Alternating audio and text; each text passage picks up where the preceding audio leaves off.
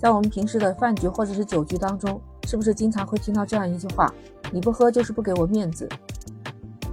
刚看到新闻说，四川西充县有一个年轻的女孩子，在他们当地一家商业中心的二楼和朋友一起参加一个酒局，酒喝多了，结果酒精过量，人站不稳，又正好这个地方没有护栏，她就从二楼直接就掉下去，送往医院之后抢救无效死亡了。你看，这又是一个酒惹的祸。如果他不是因为参加了酒局喝酒过量，他会发生这样的意外吗？究竟他为什么要喝这么多酒呢？这就不得不提到我们中国的酒桌文化了。你有没有发现，在我们的身边或者是相关新闻报道里面，或多或少都会发生相似的事情呢？你不喝就是不给我面子，这就是一种典型的酒桌文化。你认可这样的文化吗？欢迎收听，我是 Lisa。喝酒我们其实不陌生，逢年过节走亲访友，亲友聚会也会很多。只要是有饭局的地方，都少不了喝酒。可是最近也有一个悲剧发生了。山东临沂法院刚刚判了一个案子，说一个男子喝酒过量以后酒精中毒死亡了。这男子高某参加了高某英组织的一个饭局，在这个饭局当中和另外两个人一起喝了白酒，前前后后大约喝到了一斤酒之后，后来他知道隔壁有一桌酒局，也是他的朋友，一个姓高一个姓陈的组织的酒局。那他过去和高某、陈某两个人在包间里面又继续喝酒，一直喝到这酒局结束。等他参加完这两个酒局，喝完酒之后，在回家的路上就醉倒在了路边，是被熟人发现，找到了家属把他带回家。可是没想到第二天早晨八点多的时候，家属发现他已经去世。经过司法鉴定，说高某是乙醇中毒死亡，也就是酒精中毒了。最后这个法院判决，他们一起喝酒的这六个人都要承担相应的法律责任。一共是要赔偿二十七万元，有很多年轻人是反感这样的酒局的。他们说这是一种陈旧的陋习，他们喜欢的酒局应该是大家平等的坐下来吃吃喝喝，说一些有趣的话题，适当的喝一些酒放松心情，吃饱喝足，然后大家分开，相安无事。为什么他们有时候参加酒局非要分出个高下，不把你喝到出丑不尽兴呢？尤其是最近有些年轻人在找工作，有些相关的职位。HR 就会问你，你会不会喝酒啊？你的酒量是多少？其实这个酒一旦和职场挂钩就不一样了。曾经有一个银行职员自己就爆料，他是一个刚毕业的大学生，职场新人，他也是第一次参加公司在中关村某个地方酒店举行的一次聚餐。他自己就爆料说，因为他自己本身不喝酒，他也没打算喝酒，所以当时在酒桌上，他是提前向支行的行长。当然了，他的汇报也没有得到的行长的肯定，也没有得到否定。在酒桌上，领导也说把自己酒杯里面的饮料换成酒，他是礼貌的拒绝了。本来以为没有什么事儿，结果没想到酒过三巡，有一个领导就跑到他面前就指责他，问你是不是某某某某，然后直接就给了他一个大巴掌。再到大家后来喝酒的时候，有一桌的同事就冲着他喊要他过去，他感觉状态非常不好，感觉他们有些冲动。为了自己的安全着想，他就赶紧溜走。结果那些同事还一直把他追追骂骂的，骂到了电梯那个位置。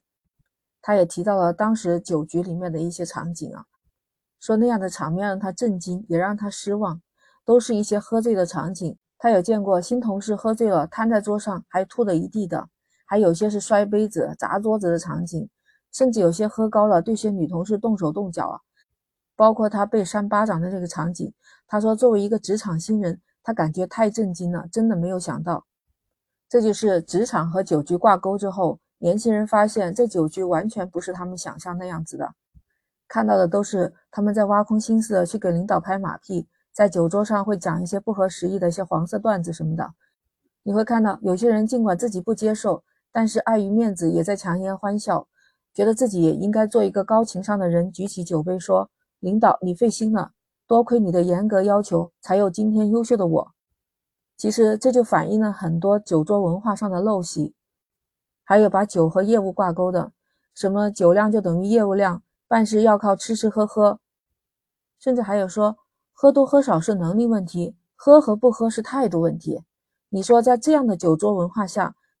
去考量一个人的工作能力，这是哪门子的标准呢？新一代的九零后、零零后，甚至一零后。他们也是在互联网一起成长起来的。他们认为那样的酒桌文化下产生的这种交易、这样的生意形式，他们是不买账的。你可以去观察，你会发现，年轻的人他们说去喝酒、划拳、去谈生意的已经越来越少了，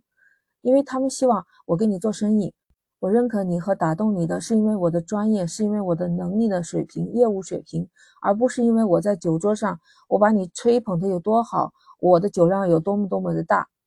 而且他们也喜欢在互联网上去跟大家去分享、去传达。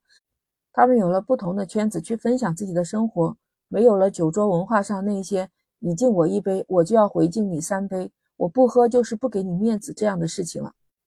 再说以前吧，酒是挺贵的，是粮食做的嘛，那朋友来了就是好酒好招待嘛。现在的年轻人呢，生活条件也非常好，什么东西也不缺，那被酒替代的替代品也越来越多。你像最近爆火的像围炉煮茶，也说明了我们现在年轻人的社交圈子就不再局限于酒桌这一种文化了。有年轻人也分享了他们的经历，说如果同一桌人一起吃饭，有的人喝醉了，他们也不会说去劝酒的。再加上劝酒这个事情也会遭到一些连带责任，所以他们也不劝酒，而且他们也很不喜欢应酬，尤其是跟领导去喝酒。那你说酒桌文化会不会在新的一代人？年轻人当中会越来越少呢。其实大家也不是不喜欢喝酒，只是不喜欢酒桌文化上的这些陋习。真正讲社交礼仪的话，酒桌文化上还是有些很多大家认可的东西。那些也是大家去学习餐桌礼仪的一个好办法。在一个大型的酒会或者是饭局里头，你要知道主次之分，知道这个排位顺序，甚至是座位顺序，包括真正去喝酒的时候。如何去倒酒，如何去敬酒，还有怎么样和酒桌上的这些来宾来交谈，其实都是有很多的礼仪可以学的，并不是我们之前说到的那些酒桌上的漏划拳、猜拳的，酒醉之后还有撒酒疯的这种各种酒态。Lisa 认为，真正的酒桌文化其实是要去除掉那一部分不好的东西，把我们中国的传统的酒文化慢慢的传承下去，因为毕竟我们中国也是礼仪之邦吧，所以我觉得。不管是家里现在四世同堂、三世同堂都有长辈的，在接下来的酒桌饭桌上，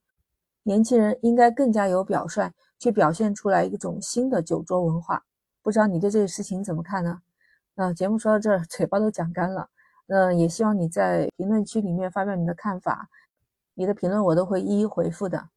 Lisa 在深圳向你问好了，记得我就关注我了。那我们下期不见不散，拜拜。